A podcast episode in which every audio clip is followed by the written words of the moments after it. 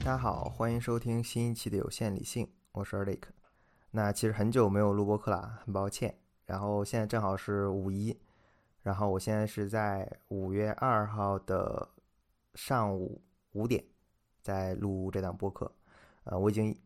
一整晚没有睡觉了，然后现在状态还有点兴奋，然后趁这个状态来去简单聊一聊。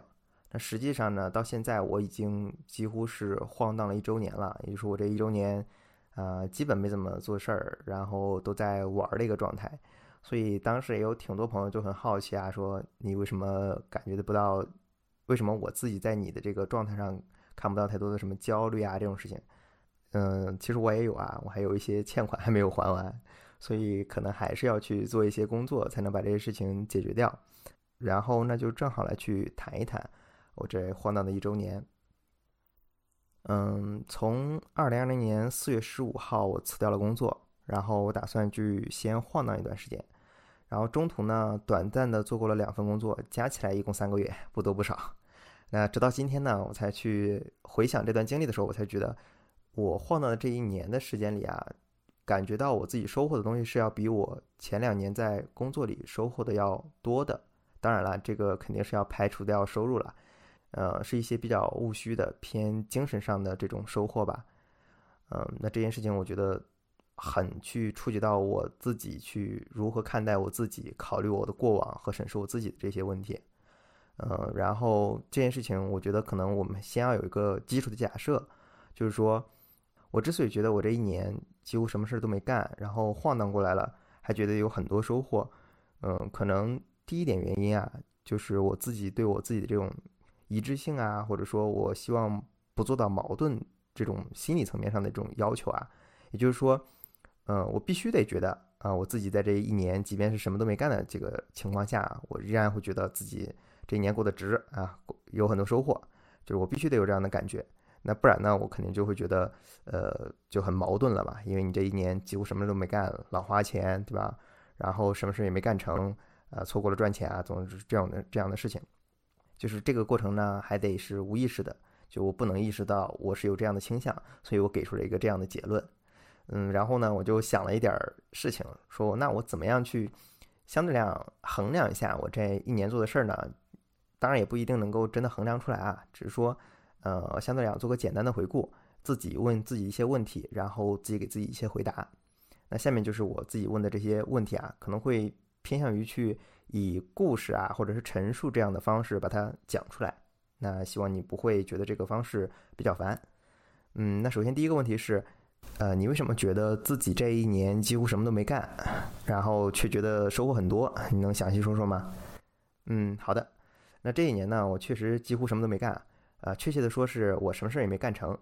那先来说说我最初对于当时辞职的一些认识吧。我觉得最近发生一些变化。那起初呢，我认为啊。我当时辞职的原因是因为一些，呃，比较偏向于人事上的变动啊，以及想赚更多的钱才来辞职的。但我最近啊，才重新想这件事情时呢，我才意识到一个新的视角。嗯，那我来谈谈我现在认识的一个新的视角吧。就我觉得我现在看到的这个问题的，呃，我现在如果再去看我辞职的一个原因的话，我会这么描述：我会说，呃，我觉得我当时的这个职位啊，它的升职空间不是很大。或者说他自己本身的这个产能产值太有限了。那通俗点来说啊，就是说每个岗位其实它都有一个预估的一个产值，这个产值会直接跟你的薪资挂钩嘛。那有些岗位呢，它的产值浮动就比较大，那可能就会有比较多的这个升职加薪的空间。那有些呢，可能就不会。那我现在认为啊，我当时所在的那个职位上就不太会有这样的升职加薪的这个空间。其实这么说也不严格了。就如果你自己觉得自己是十分睿智且勤奋的啊，那么你或许可能会获得超过这个岗位预设值的一个收入。但我自己显然不是这样的人，所以我就不多求了。然后呢，我就决定出去要去做一些有更高产值的工作啊，比如说像产品经理这样的。嗯，然后辞职之后呢，我就打算要先休息一段时间。结果呢，我就越休息越喜欢这样的状态。啊，当然了，无所事事、充分的这个时间和自由的状态，没有多少人不喜欢，对吧？那以至于呢，我经常就会在这样的这个状态下呢，就觉得自己特别有灵感，啊，因为没有什么东西，呃，在去逼迫你去做一些事情，很多东西都是你自己想做就做，然后呢，这样的事情可能稍微做多了之后呢，你的脑子就会相对来讲比较自由的去迸发一些东西吧，以至于我会觉得自己当时会在这样状态下会有很多灵感出来啊。然后也就是在去年大概四五六七月份吧，就我经常会看书看到凌晨三四点啊，主要也睡不着。那经常都是在这个点儿才去睡觉，然后早上就睡到自然醒，大概就十点、十一点或者十二点才会醒，通常都是饿醒的或者是热醒了，因为我在成都这边嘛，天气会那个时候就会比较热了，啊，然后在夜晚的时候，尤其是凌晨，哦，我当时就觉得哦，有很多这种夜晚独特的魅力所在啊。我说的不是，可不是夜店生活啊，啊，我说是有点像我今天这个状态，就我现在确实已经一整晚没有睡觉了。就晚上的好处是在哪儿呢？就在于说你是有一个脑子里是有一个预期的，就是你知道凌晨的时候没有人来去联系你，也没有人会打扰你，所以你会放心大胆、不紧不慢的去做很多事情。就白天这件事情，你可能就是做不，就是没有那么长的时间去好好做，只有到晚上的时候你才会有时间。比如说我晚上有时候会去呃写一些东西，就越写越兴奋，就那个状态。呃，然后在这样十分这个静谧这个环境下呢，你经常就会有特别多这个想法产生出来。然后呢，我经常就会觉得啊，这是灵感来了，于是我晚上就开始写写画画，啊，做了一些笔记啊之类的东西。然后我当时就会觉得，哦，这个想法太牛了啊！结果过两天之后呢，我再去看笔记的时候，我就完全不知道自己当时记录这个东西的思路和细节是什么了啊。不过这个经历啊，这个整个经历这个过程啊，体验是非常非常好的啊。也就是那段时间开始呢，我就开始大量的发朋友圈。啊多数从多数这些朋友圈呢，都是从书里看来的，那也得到了一些朋友们的关注。然后说到这儿呢，就是那个时候我看的书，觉得还是比前两年开始迅速提高，开始变多了。嗯，大概一年能够有至少六七十本以上吧。然后呢，我所以我当时就觉得自己这个感触比较多，可能也是因为看书带来的。我还记得啊，我刚辞职那会儿，我连续看了两本开路亚克的小说，就是在路上和达摩流浪者，都是晚上看的时间会比较多啊。就完全沉浸其中，那以至于后来我就觉得，呃，后来看那个电影版的《在路上》，我就觉得特别没意思，因为我觉得那个拍的不给劲儿，对，然后也算是第一次接触到了美国这种流行文化的起源和发展，那对人们的这种当时这种探索的状态感到吃惊和向往。那最巧的是呢，就是我当时在看完《在路上》合上这本书的那个晚上，正好就是凯罗亚克在他闭关三周写完自己的书的那那那那一天。你可以简单想象一下，他可能就是喝着威士忌，然后叼着烟头，然后可能噼里啪啦敲着打字机，或者在一个纸上写。他连续写了三周，可能筋疲力竭，终于长舒了一口气，把他的这个呃，把他这个手稿写完了，可能还带着威士忌或者是烟味的这个稿纸递给了你，然后你就在当天看完了一样。我那感觉特别特别的神奇啊！就尤其是这种。有点像是命中注定的这种巧合给你带来的这种欣喜感是兴奋感是完全完全不一样的，就是你没办法以一个很合理的视角来去解释说为什么就是那一天他写完了他的小说的手稿，而我在那天刚好把它看完了，对，就没办法解释，就巨兴奋。然后后来呢，我又看过呃诸如这个弗雷德特纳写的这种数字乌托邦啊，副标题是什么？从反主流文化到赛博文化啊，就这本书大概就是。嗯，他就在讲一件事儿，就是他把计算机的这个发明经历啊，就是归结于当年反主流的这一批人，啊，描述了当时人们经历的那些事儿，比如说返土归田啊，呃，然后包括人们对这种个人计算机，嗯，对这种群体啊，对个人到底赋意味着什么，赋予了人们这种权利啊，包括提到了那个斯图尔特什么。我去年年底的时候对这个人特别的兴奋，研究了好多东西，当时想做一系列的博客来着，啊，结果愣是没做出来。对，啊，然后我就看完了在路上，又看完了数字乌托邦之后呢，我当时就有一种，有种感觉，就有点像你面对着一面墙，然而这面墙就是历史，然后你先刷上了一层底料，然后你又勾勒出来了一层印记，然后呢，你还会随着以后的这种阅读，可能某一本书它也会提到这段历史，然后你就会不断的去往这面墙上去涂抹，最后你可能看到就是一一面很丰富的墙壁。我当时就有这种幻觉啊，我就觉得我似乎看到了一点点历史的框架，啊，所以这么看来，所以这么来看呢，可能也算是一种收获吧。嗯，然后，呃，六月份左右的时候，后来我跟朋友一块去了川西啊，走了川西环线。现在这段经历，唯一记得很清晰的就是两点，第一点就是，呃，去了四姑娘山。哦，四姑娘山，我觉得那个风景真的是特别的好啊。然后包括走那个熊猫大道，去四姑娘山走熊猫大道那段那段盘山路，哇，那简直是随手拍就可以出大片儿，呃，就是反正相当相当的治愈吧。啊，然后另一件记得特别深刻的就是，呃，我们大概出发了三四天，呃的时候，我们要从嗯四姑娘山去赶往马尔康，然后结果因为因因为去年的雨季可能是来的太早了吧，结果就很多路就被冲垮掉了，所以整条路上就非常危险，非常非常危险，就没办法开快，啊，然后我们最后因为路冲垮了，我们就不得不走一条大概可能两百公里不到的土路。啊，非常非常颠簸，就是那个路面正在被被修理，就还没有到说铺水泥路或者是铺柏油路，全都都是土路，就是石头和土，然后非常非常的颠簸，就是我们这个平均时速可能就只能开到十几公里每小时，然后每个车过去都会扬起尘土，然后你还要等一段时间才能够过去，因为要等前面的那个施工路段的一个车辆啊，它要优先通过啊。然后那天下午的时候呢，我们就开到了这样的这种这种路上开始开。然后一直到天慢慢暗下来的时候呢，我们就开上一个更泥泞的山路。那起初我们还没觉得这个事情有多多难啊，或者说多复杂、多恐惧、多害怕，因为当时觉得这种泥泞路段可能很快就过去了嘛。我们会觉得可能像这种土路或者接下来这种柏油路才是才是常态嘛。然后我们可能开了有大概。呃，一半个小时，我们就觉得哦，这时间不对，前面全是泥泞的路，就是泥泞到什么程度呢？就你看到地面上全部都是泥，然后呃，前方你通过那个车灯，因为四面全是漆黑的，你只能通过车灯去看到前面的路上留下来了两道深深的这个凹痕，这个凹痕就恰好可以把这个车轱车轱辘没过去，呃，就是没过，就是大概你的这个车底盘会擦着中间的那个凸起的那些。那些呃，这个泥土去走过去，呃，然后哦，车还会经常的去打滑，所以你就只能非常非常慢的去开。然后呢，我们开着开着呢，就会发现后面有辆车，大概在五六十米、一百米左右的位置，就会一直在跟着我们开。啊，因为我们开的实在太慢了，然后那个车就从旁边超过去了，就找了一个相对来讲稍微平坦一点点的路超过去了。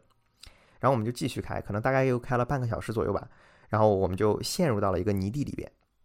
当时开的时候呢，其实我们还心里想，哦，这个车它开在我们前面还挺好，有人在想帮我们在前面探路嘛。然后我们就有点像有点默契一样，就保持在可能车距五十米到一百米，相互能够晚上看得到灯光的那个那个距离，我们就这样慢慢开。然后可能开了半个小时之后，我们就陷到了泥地里，就是完全出不来了。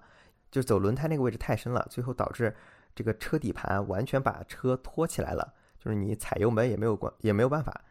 然后我们两个人再下下来推车，也没有把它推推出去，啊，然后可能大概我们尝试了十来分钟吧，然后前面那辆车就慢慢慢慢缓缓的回来了，回来了之后下来了两三个人过来帮我们把车推出去了，但是他们就打了个招呼说，表说其实他们也是看我们刚刚一直在跟着他们开，然后但是没有跟上来，怕出事儿，然后就回来了，然后大家就可以相互做个照应。啊，然后我们把车推出来之后就继续开，当时觉得还挺感动的，虽然满脚都是泥。然后我们就保持这样的车距就继续开，开了一个多小时之后呢，然后发现可能有十多辆车，十来辆车吧，就大家都堵在了一条半山腰的这个路上。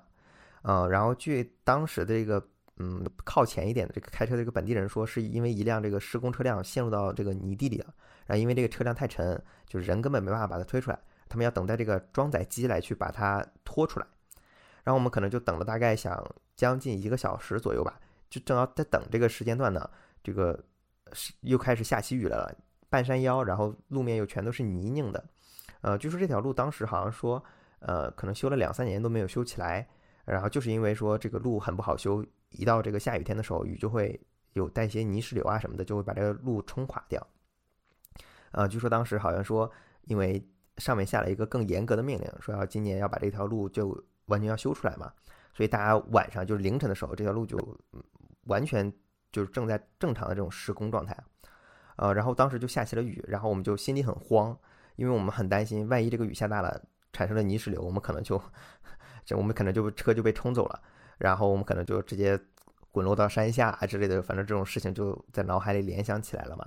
然后低头看了看手机，发现我们三个的这个手机，无论是哪个运营商的都没有信号。啊，好像只有移动的有一点点信号，就是二 G 的那种，但完全打不出电话。然后一上网就非常非常慢，可能要等个五六分钟，你可能只能加载出一个什么百度的那种页面。所以我们当时就很难去看天气啊或者预报是什么。然后我们就开始尝试，就说能不能把收音机打开。然后我们就打开收音机，想去看，希望当时正好有个主播在线，然后去来讲讲川西地区的这个降雨情况。我们希望说不要有什么大事就好。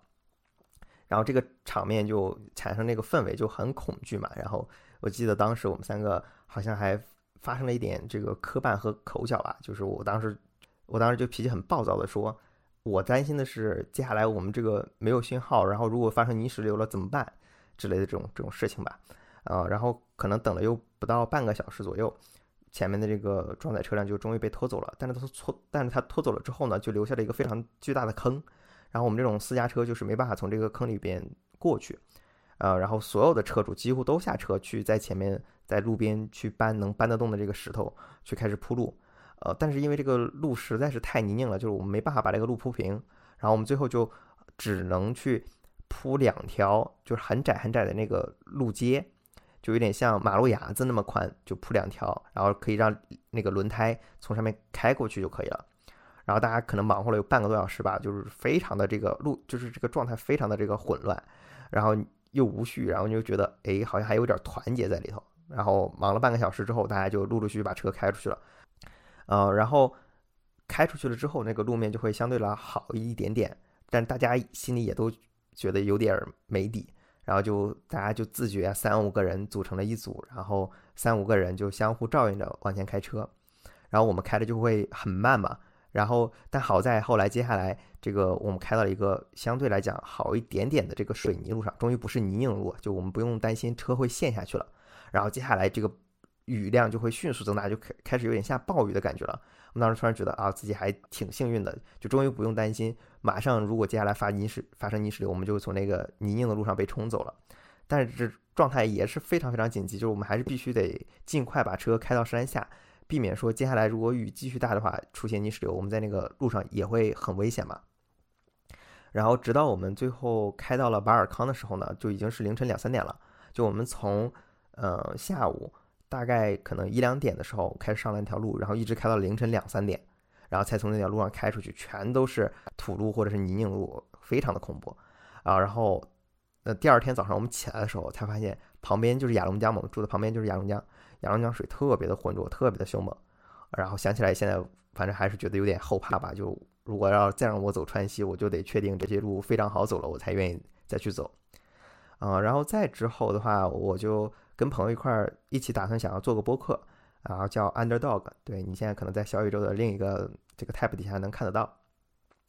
嗯，是因为我一直都还比较喜欢播客这个媒介，我大概从一四年还是一五年吧就开始听播客。然后当时听 IT 公论听的是非常多的，然后就几乎算是成了李如一的半个粉丝吧，啊，然后呃，正好在当时的时候，就是去年的时候，我们正好在看一部剧，就是叫《Undercover Billionaire》，然后这部剧我觉得非常非常好，好像现在正好是五一期间，YouTube 还在免费的去做直播吧，好像是，嗯，具体是哪个区我就我就不确定了，好像我看到一个这样的广告，大家可以去搜一搜，但好像哔哩哔哩上也有。然后里面这个主角 Glen 啊，就让我看到一种非常务实的，就是可以改变命运的这种思路，就是他的想法和思考问题的方式，就是跟普通人是非常非常不一样的。比如说他自己，呃，当时做的挑战是说，他只拿着是一百块钱啊，还是几百块钱？他说他要决定在九十天之内要创建一个，呃，一百万美元的一家企业。然后这个剧就就一就一集会更新他几天的这种进度，然后他进度当中会遇到什么样的事情，他是怎么样去做决策的啊？尤其在怎么样做决策这一层非常非常有意思。就他可能会先去考虑说，我怎么样靠呃几天或者是一周来去满足接下来我什么一个月啊、两个月或三个月的这种生活费啊、生活水平啊，然后接下来我怎么样在当地找人做宣传，然后把企业去做大，然后以做什么样的方式才是能够在每一个阶段。能够获得最大回报和最大收益的事情啊，比如说他最开始可能只能做一些零工，然后减减废品，然后当他有一点点这个相当于金钱上的基础和生活完全得到基本保证之后呢，他可以稍微去呃赌一点事情啊，比如说他后来就去呃是以很便宜的价格收个二手车，然后他自己再倒手把二手车卖出去，这就很赚钱了。可能一次就就能赚个千八百美元吧。然后又攒了一点点钱之后，他就去开始去做房子的翻修和装翻新。就这个又是一个呃博取更大回报收益的这个这个过程啊。就他可能靠呃几万美元就可以同时再去赚几万美元。就是他，然后再接下来他就去开了一个烧烤店，就叫 Underdog。然后主要是我，我当时觉得很喜欢这个名字，然后我们就起了这个名字。然后我跟朋友就，呃，非常认真的做了两三期，然后我就半途而废了，就非常惭愧啊，呃，对，然后这这这一年里体验到了太多的这个半途而废了，一直到现在我还在半途而废中，对，然后就是，而且这种半途而废往往都是紧跟着这种。让让人觉得非常兴奋的点子，就我觉得哦，这个事情我觉得做起来很好玩，就是你会想起来接下来可能做的过程当中会有很多好玩的事情啊，或者说未来的事情，然后你就会想这样的事情，然后你开始马上去做，可能做了一段时间，因为自我怀疑啊，或者是其他事情，然后你就会直接就半途而废掉了。就我现在还在考虑，我到底为什么是就这样的事情就半途而废掉了。呃，然后再后来呢，其实我又自己开了一档博客，叫《有限理性》，就是现在这个，呃，然后当时这个目的其实并不是为了说把这个博客做得很好，而是说，呃，我自己有很多的这种社交需求，因为我当时在成都，我一直在远程工作嘛，就是我们当时在 Underdog 的第一期就讲远程工作的一些，呃，跟我们当时想象的不一样的地方，就远程工作的在当时的我来看啊，就是说它很，嗯，很不友好的一个点就是。你看上去好像时时间蛮蛮多的，你比较自由，但是你呃可能因为那个工作啊，或者说其他事情吧，就是你没有机会在当地能够很快的结识到很多朋友。然后我当时做这个播客的这个原因，就是我希望在成都能够呃结识更多的朋友啊。当然了，这个目的真的实现的非常非常的好，就是非常非常快速，我就找到了很多呃可以说聊得来的或者志同道合的朋友吧啊。然后呃然后再接下来就是这档播客就会越做越希望说。啊，还是做的好一点吧，不要老水了。然后相相对来讲稍微专业一点吧，做点什么内容产出吧。啊，就是反正开始想这样的事情。然后想着想着，你就开始自我怀疑，就是凭什么是我来讲？那这件事情我可能想了一个开头，我又想不了结尾，然后中间又串不起来，然后感觉生硬的放出去就很不好。啊，然后就这样的类似于这样的能力上的这种自我怀疑，然后就搁置了一段时间，就搁置到了现在。啊，中途最火的是我的两，是我的一个朋友，他过来讲那个。呃，进击的巨人，对，呃，如果你们感兴趣，可以去听一下。嗯，说到有限理性这个名字啊，我我还是比较有意思的，可以跟大家分享一下。呃，我到现在遇到了三个朋友，然后他们都觉得听了这个名字之后就有种哦的感觉，就甚至两个人有两个朋友啊，他们大概时隔了两个月说了几乎一模一样的话，就是他们说哦这个名字起得太妙了。然后还有另外一个朋友，他自称是经济学粉丝啊，然后他也觉得哇你这个名字起得太好玩了。对，然后我当时就听到了，我觉得特别开心。然后我觉得这个名字起的还可以，对，就是有朋友能够这样子反馈这个名字的话，我就觉得起的还可以了。如果大家不懂的话，请大家去可以去先去简单搜索一下，我就不在这儿卖关子了。就它是一个概念啊。呃，说回来啊，然后六六七月份之后呢，我就去晃膀子了啊。晃膀子这个词儿呢，是我在书国志的一本书叫做《理想的下午》里看到的啊。这本书绝对算得上是我二零二零年最喜欢的一本书。二零二一年跨年活动上呢，我还买了这本书作为抽奖礼物送给了朋友。然后舒国志其实年轻的时候他就有一些出名的作品，然后被当时这种文学界赋予厚望，大家觉得哦，这个接下来可能这个年轻人要做很多了不起的事情，改变文学界啊之类的这种。但是谁都没有想到，接下来舒国志就去四处旅行晃荡去了。然后也就是这个旅行和晃荡集合成了这本书，这是我很少很少能够见得到的，至少说在我自己接触范围内啊，我很少很少见到。会以这个民国时期这种语言风味来去写事，来去描述事情，或者是来去写事儿的，写的非常的简短有趣啊！我当时特别喜欢这本书，喜欢到什么程度呢？我就是下午如果要去出去晃荡的话呢，如果有机会能够坐下来的话呢，我就会带上这本书啊，坐下来的时候我就去翻两页，然后对于这本书喜欢的章节呢，我全部把它们录制下来了，我就自己留着自己坐车或者是无聊的时候来去翻来听。每一个小章节我都反复录制了，可能有两三个小时以上吧，因为他说的这个语言不太像白话文，我就总是读不好。然后现在呢，可以来去播一小段给你们来去简单听一下。理想的下午，由来理想的下午人，这类人乐意享受外间，乐意暂且搁下手边工作，乐意走出舒适的厅房，关掉柔美的音乐，合上津津有味的书籍，套上鞋往外而去。也只是漫无目的的走，看看市井，听听人声，穿过马路，登上台阶，时而进入公园，看一眼花草，瞧一眼池鱼，捡一方大石或铁椅坐下。不时侧听林客高谈时政，嗅着飘来的香烟味儿，吱吱一笑。有时翻阅小报，悄然困去，醒来只觉眼前景物的色调略成灰蓝，像套了绿色镜，不似先前那么光灿了，竟如同众人散场多时，只遗自己一个的那般晨光向晚寂寂。然一看表，只过了十五分钟。再后来的话。嗯，因为我自己钱实在是不太够了，所以我要去工作。然后因为毕业之后呢，我就一直在那家公司工作了两年，然后辞职了。然后我也没有经历过什么面试啊这种，就是大规模的面试啊这种经历吧。然后我就打算先去看看。然后结果呢，我就在一两个月期间就面试了三十三四十家公司。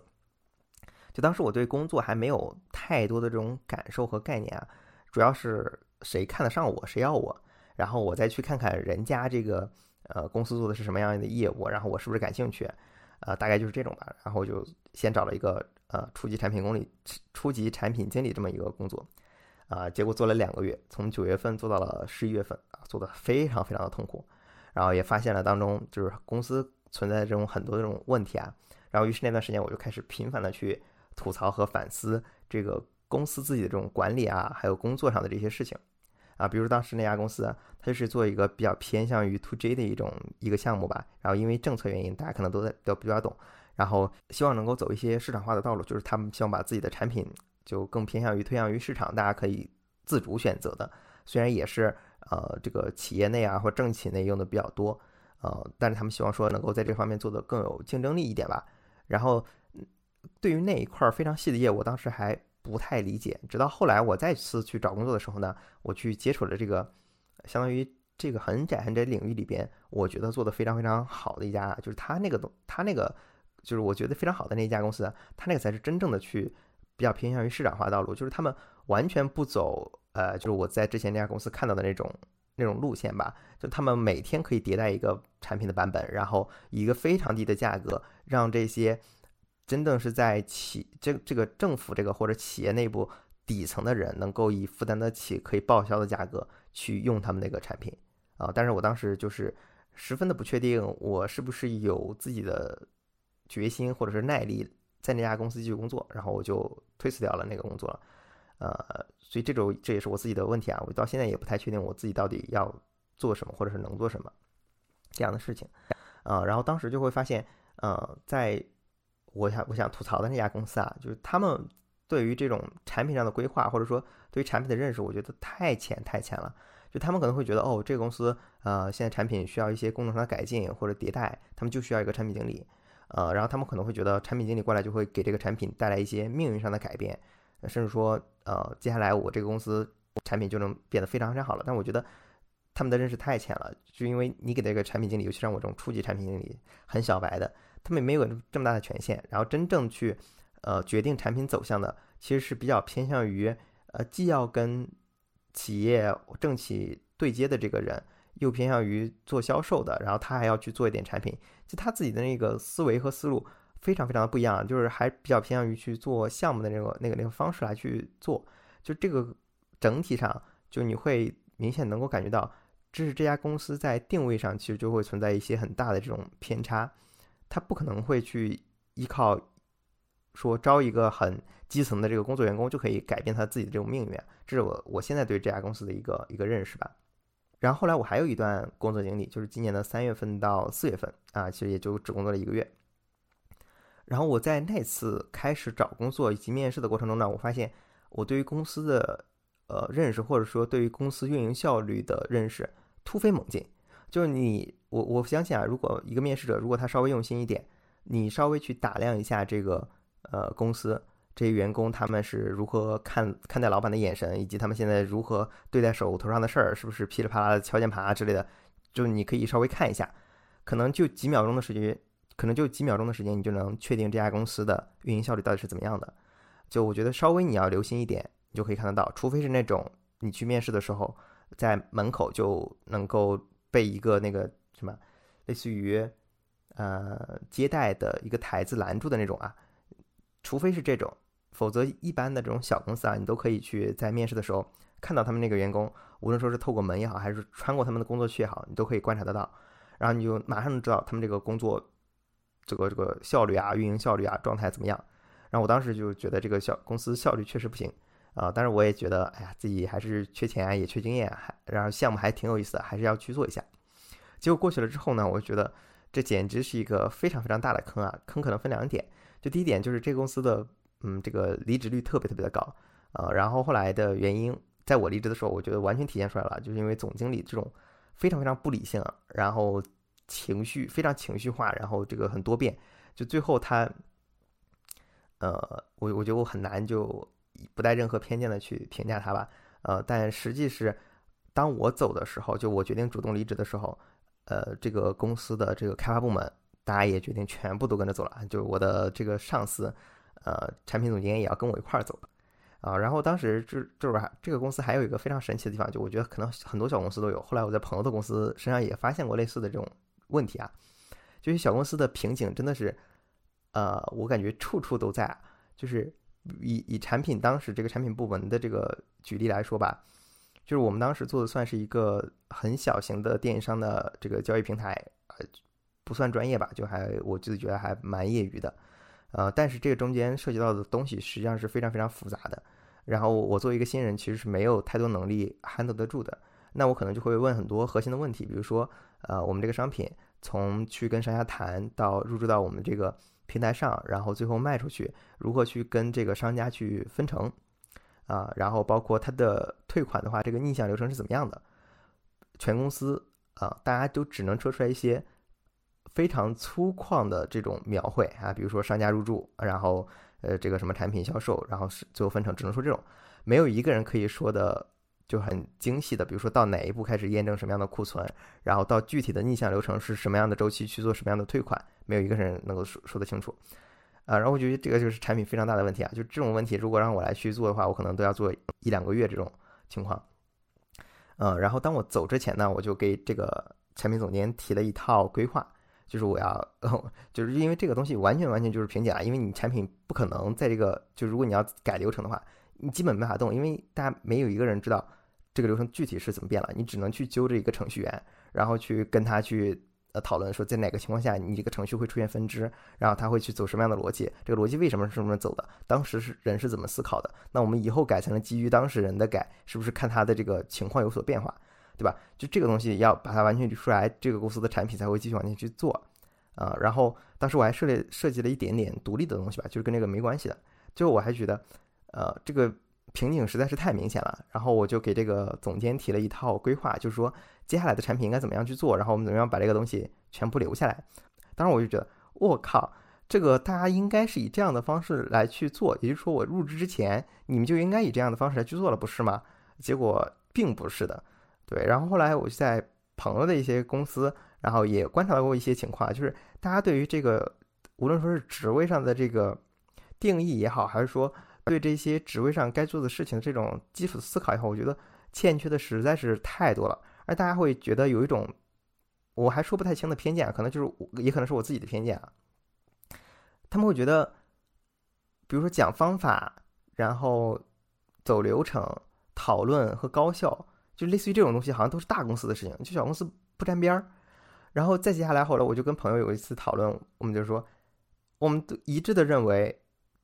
这些小公司死掉才是正常的，就他成功了才是意外。就是他们自己在做事的一些很多环节上，明明就是存在巨大的漏洞的。你本身就没有竞争力，你在跟大公司又不讲方法，你自己决策水平又不怎么高的情况下，你怎么可能获得竞争力呢？对吧？呃，然后后来呃，正好正好顺着这件事情，我们就继续讲了。然后正好后来呃，可能今年三月底四月初，四月初的时候，我们去参加了一个糖酒会，在成都这边。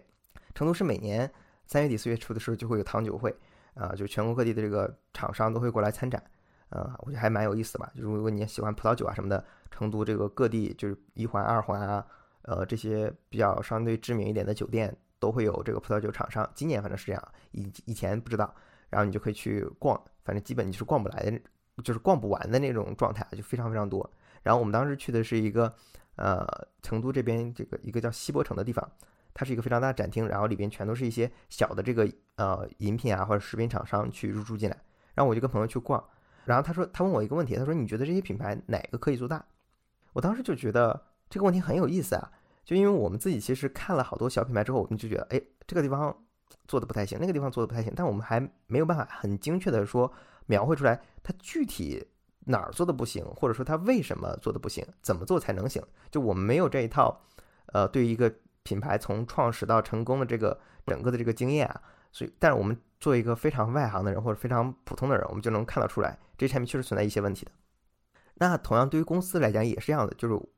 像我后来这个工作啊，我就开始对公司有这种样的观察嘛，我觉得。对于我们这种普通人，对吧？我们又没有学过专门的这个管理，但是这种基础的管理能力实在是都太差了。那你怎么可能会去说有机会做成功呢？我这种情况下做成功真的是太偶然了。然后后来我还专门去写了一个文章啊，就是在微信上，然后就去吐槽这种事情，呃，讲述这种事情。后来我我自己觉得啊，如果接下来出公司的话，大家一定会非常会去看重，比如说类似于我们怎么去优化企业的这个工作流程，提高效率。包括你自己的决策水平，因为决策水平它是，它不是说你老板怎么拍脑袋拍得好就是决策水平的提高，也不是你凑巧赶上了，而是说它是有很多基础的东西构成的。比如说你们自己怎么样开会的，就我们自己看到的绝大部分的公司可能开会的这个水平都非常非常的低，他们可能到会议之前才会把这些资料该共享出去，然后大家在会上开始想点子，然后想点子的时候都是各种点子就冲进来，然后。这种点子又会相互被讨论，然后最后差的不知道哪里去了，然后两三个小时下来没有一个定论，呃，就这种方式，你肯定是得不到什么太好的这个决策水平，或者是提高企业的运营效率的，啊，然后我大概想了一下，如果接下来的公司一定会非常非常注重这个方面，那另一方面可能就是有点偏向于，呃，大家会走相对来讲有点颠覆式创新的这种路吧，就因为今天我们觉得可能有一些企业它是有很好的资源的，它没有必要去做太多的这种改善和改变，所以它。可能依照现有的资源就可以活得很好了，那么接下来公司一定会去在，比如说像效率啊、像管理啊，或者是像对于市场的这种预估啊，或者在决策上，或者在品牌上，它有这些方面上能够做得非常好，才能够把我们说的这些公司慢慢慢慢取代掉，这些公司才能够真的赚钱。啊，说的有点偏了，其实也差不多吧，就这一年的经历就差不多就是这些。好，然后那第二个问题啊。然后，那核心问题是你觉得这些收获对你接下来的工作有帮助吗？嗯，诚实的讲，我觉得对于目前的这个状况来讲，呃，我觉得不是很有帮助。我说的目前的状况来讲是，呃，如果我把我之前对于公司的这些观察，以及说我觉得对于效率的这些思考，以及我可能会形成的一点点的方案，把它们呈现到简历上，以及我自己的这个自己的一点点作品或者是一点点工作经历来讲，呃，我的弱势是非常非常明显的，就是我的。你显然工作不稳定，对吧？你隔三差五工作一两个月就换一家公司，然后你中间还有长期的这个不工作的时间段，啊，所以你自己的这个经验啊和你的稳定性就很难保证嘛。那今天的公司，我我不知道他们具体在考虑用人的时候基础的想法是什么，但是很显然跟我想考虑用人的这个想法是很不一样的。他们不一定按照我的想法来去，呃，来去接纳我这样的人，对。嗯，然后再其次，我我是说，在这种情况下可能不太合适，是因为，呃，我们可以举几个例子嘛，就比如说，如果你要想去一个稍大一点点的公司的话，呃，那么稍大一点点的这个公司，它几乎是不太缺应聘者的，就它完全可以在一些看上去更保险的这些人当中去挑选，对吧？而且他们的简历确实比我的要要好，竞争力要比我的强，他们为什么要嗯来去看我的呢？那我在初选的时候就就完全被筛掉了，根本不会到 HR 的这个这个眼里，可能系统就会自动筛掉了。对，然后呢，如果去小公司的话呢，在我自己来看，呃，目前，嗯，就是招聘上，我自己觉得都还存在蛮多的问题吧。就比如说，我举个问题啊，如果你去看一家公司的招聘简历啊，一个岗位的招聘吧，描述，你能决定什么呢？我觉得能决定的东西非常非常少，就是你只能快速判断，哦，这个工作。我自己的他对我的要求是不是我能满足？我觉得可能顶多就能看到这个层面，但实际上这个我觉得他们做的非常的不够啊，就是因为你只判断这一层的话，你接下来就顶多是投个简历，然后顶等对方来去给你返回来。但实际上你再去想，你的简历里能包含多少信息呢？其实信息也非常非常少的，他要再出出差一遍，然后再回来说邀请你去面试这样子，就整个流程我觉得走的是太长了，而且呃你没办法去做。太详细的这种信息上的了解，尤其是今天很多小公司，它可能连官网都没有，对吧？有官网的可能那个官网都很久没更新了，或者是那个关于我们的页面也没有什么详细的描述。就是我对于这家公司的理解，一定是我真真切切去跟他面试的时候，我才能够稍微了解一点的。而且真正到面试的时候呢，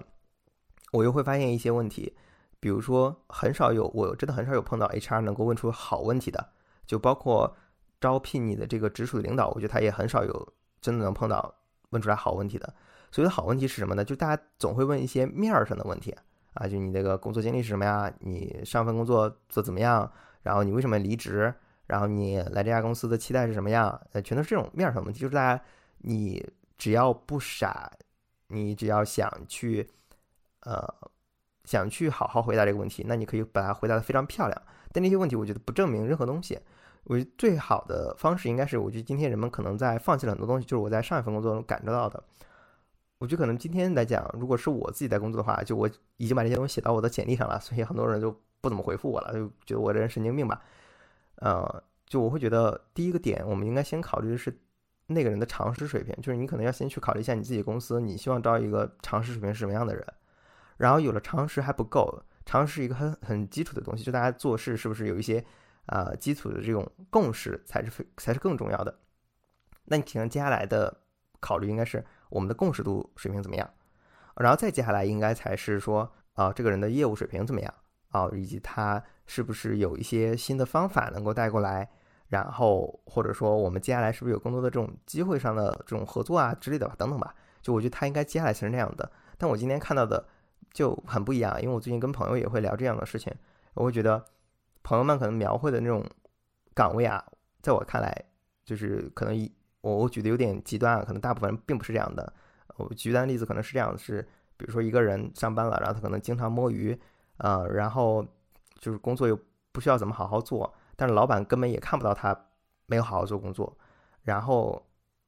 最后除非这家公司万不得已，或者是他犯了什么大错误，他才会被开掉。然后这个这个人可能。一干就在公司干了五五五六年、七八年、十来年，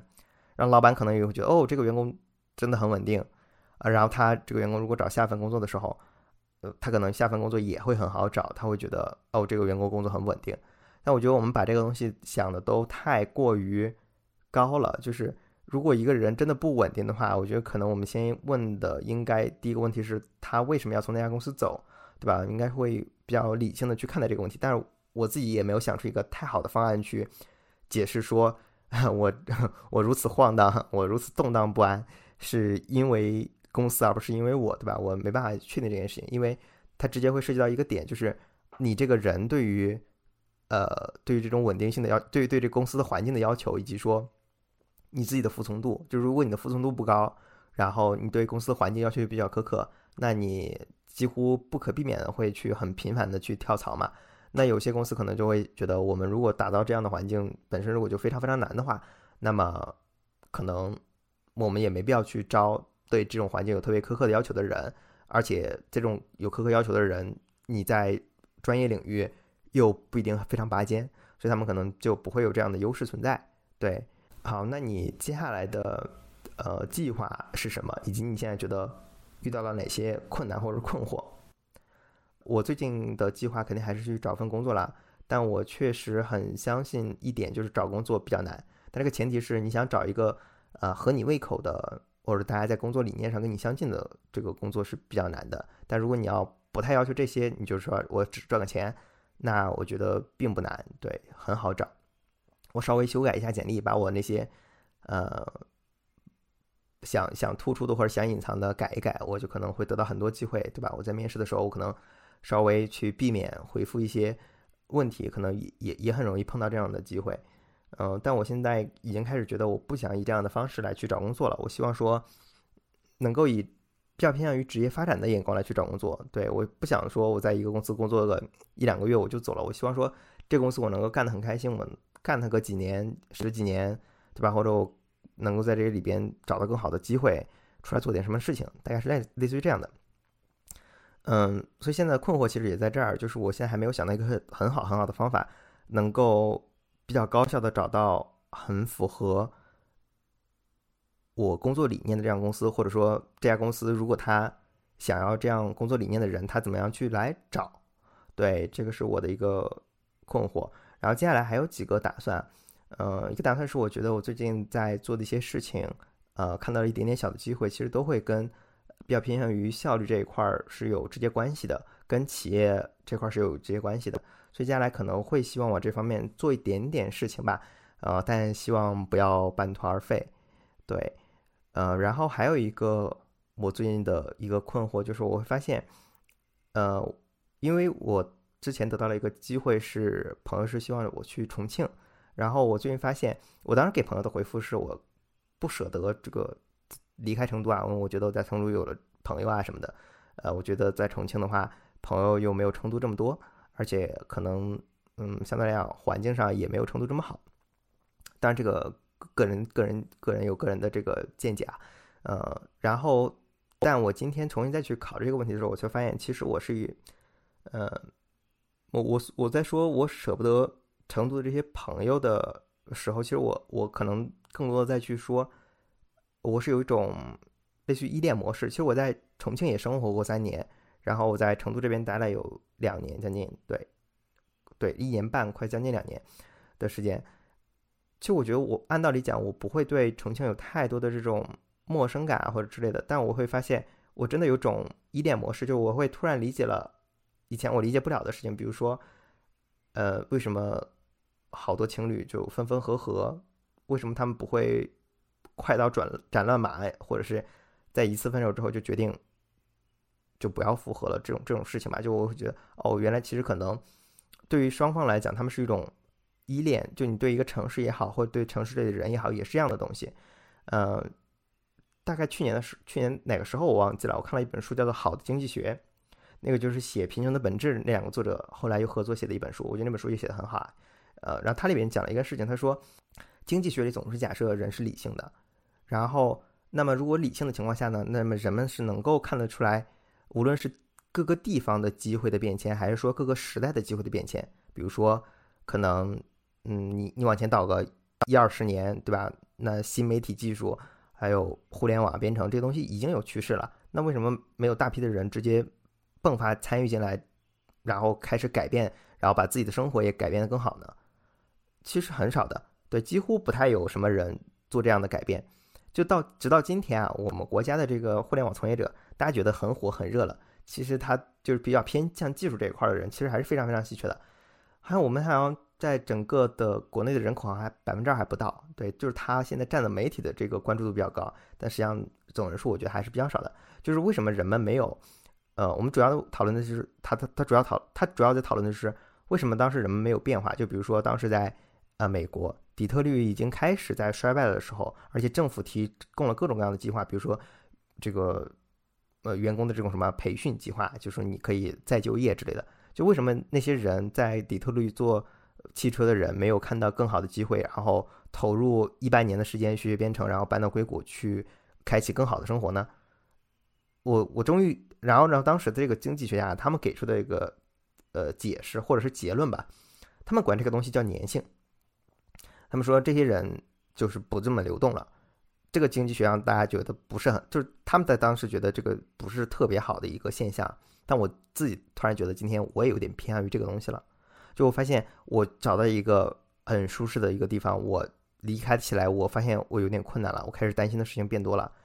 我在远程工作的时候，我当时的想法是，我希望正好因为远程工作我不需要一定要去某个地方嘛，所以我可以借助一些地理上的优势，而且我也不知道我具体喜欢哪个城市。所以我当时的想法是我每年可以换一个城市，我从重庆换到沈阳，我从沈阳换到成都，然后后来我因为我辞掉了工作，不然我可能今年应该是在西安或者是其他地方吧。就是我当时的想法是是比较偏向于这样子的，但是我现在突然在成都可能待了一年多的时间之后，也可能是因为工作啊或者是经济其他方面吧，就我觉得我开始在这个地方产生了更多的粘性在这里的。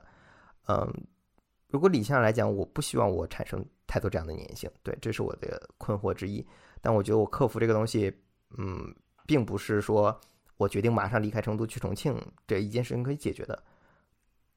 好，那下一个问题，呃，最近你在看什么东西？有什么很好的推荐吗？那可以给大家推荐一下。首先是，呃，《佛学为什么是真的》这本书，对，好像中文翻译成洞见了，我觉得翻译也不是很好，我朋友也觉得不是很好。呃，对，这本书是从这本书是一个进化心理学者，叫做罗伯特赖特写的一本书，就他会从进化的进化心理学的角度来去解释一些佛教上的事情。就我觉得这本书啊，就是有点偏向于呃讲科学。然后，但它同时又能把佛教的一些词来去，呃，解释的相对清楚一些。比如说，什么叫做活在当下呀？什么叫做无我呀？或者什么叫冥想啊？或者冥想能够带来到底是在哪些方面带来什么样的改变啊？这个东西，我觉得他讲的是我到现在来讲啊，我接触到的讲的最清晰的东西。因为我也没有特别清晰的从朋友的嘴里，或者说从喜欢佛教或者是佛教爱好者的这个朋友里边得到过这些详细的解释。我觉得这本书解释的是最好的，对。然后是关于睡眠的，对我跟朋友们最近也在看这些书啊，一本叫做《我们为什么要睡觉》，然后另一本只推荐看前半部分的叫啊《我想好好睡个觉》。对，然后这两本书都是讲睡眠的一些呃基本的一些理解，就比如说我们以前可能对睡眠是有一些偏见上的理解的，就尤其是可能我们也不知道当时脑子里是谁给我们灌输这些想法，比如说晚上到某个点儿不睡觉。呃，你可能就会伤哪个哪个什么内脏啊之类的，这个东西可能并不一定真的存在。就他会开始跟你讲，呃，睡眠是到底怎么回事啊？比如说，呃，可能你睡眠是分周期的呀，然后你每个周期都在做什么样的事情啊？比如说一个典型的案例吧，呃，一个人睡觉，然后说自己鬼压床了，那可能这个书里的解释就是，这个人就是到了一个睡眠阶段之后。然后，因为人的一些自我保护机制嘛，他就会把所有的肌肉放松，啊，然后那你这个时候做梦了，或者是醒来了，肌肉会需要一点点时间来去恢复这个状态。然后，但是你这个恢复状态可能时间稍微偏长了一点点啊，那你可能就呃想动，但你动不了，因为你肌肉没有恢复。对，但其实它就不叫鬼，它它就可以摆除掉你之前对于鬼压床的这种解释和和印象了吧。然后更多的是偏向于。呃，一点我跟朋友觉得聊起来有点偏向于有点玄学的东西啊，就是说我们更相信我我看我看了这个东西会越来越相信，好好睡觉，好好吃饭，好好锻炼身体，可能就会自然而然对你的生活带来很多的转机这种东西，因为它底层直接会影响着你自己的状态，状态就会影响到你每天的任何事情，对吧？那它可能还会影响到你的认知，就是如果你睡眠不足，你的认知能力一定是绝对不够的。对，如果你长期睡眠不足，还可能会有很多各种各样的危害就会出现了，比如说肥胖啊，对吧？比如说，呃，你大脑如果长期睡眠不足，可能就会对你的做事的决策能力也会产生影响，对吧？就我会越来越比较偏向于这些东西。嗯，然后最近在看一篇长文章，我已经稀稀拉拉的分了两三天来去看这篇文章了。呃，这篇文章叫做《Why the Future Doesn't Need Us》，比尔乔伊写的，Bill Joy 写的。呃，然后还有两本关于。感情的我还蛮推荐的，对，一本是叫做《永远幸福的科学》，对，这个里边又讲了一些，呃，这什么，一个自称好像叫恋爱学家的这个作者，他就会讲了一些，呃，在恋爱当中一些性格上可以给人们带来的一些，呃，你可以说是幸福的一些关于幸福的一些研究吧，就比如说什么样的性格或什么样的人格才会对未来有更长远的发展，但我不希望大家会。直接形成一个非常固化的框架来去看待事情啊，就我更希望说大家能够在里边看到一些往哪个方向做的一些改变这样的东西。对，然后还有另外一本书，我觉得写的也特别有意思，叫做呃《爱情笔记》。之前我们还做了一个单口，对大家如果假期有有空的话，就可以去看一看这本书。这本书就讲了这个呃男主和克洛艾之间啊，从这个相识到相恋。然后到热恋，然后到开始，呃，有点隔阂和间隙，然后再到最后分手，这一整段过程中，这个男主脑子里想了各种各样的这个反思，呃，情感关系当中这种反思啊、期待啊、欲望啊等等这些东西啊，我觉得，尤其是对于女生，我觉得你要想了解一个男生的想法，那我觉得这个东西写的非常非常的有意思和到位，呃，读起来也比较轻松。对，然后这大概就是我的全部推荐了。好，那这一期就到此结束了。欢迎大家在小宇宙、喜马拉雅、网易音乐订阅《有限理性》，我是 Eric，我们下期见，祝大家五一快乐。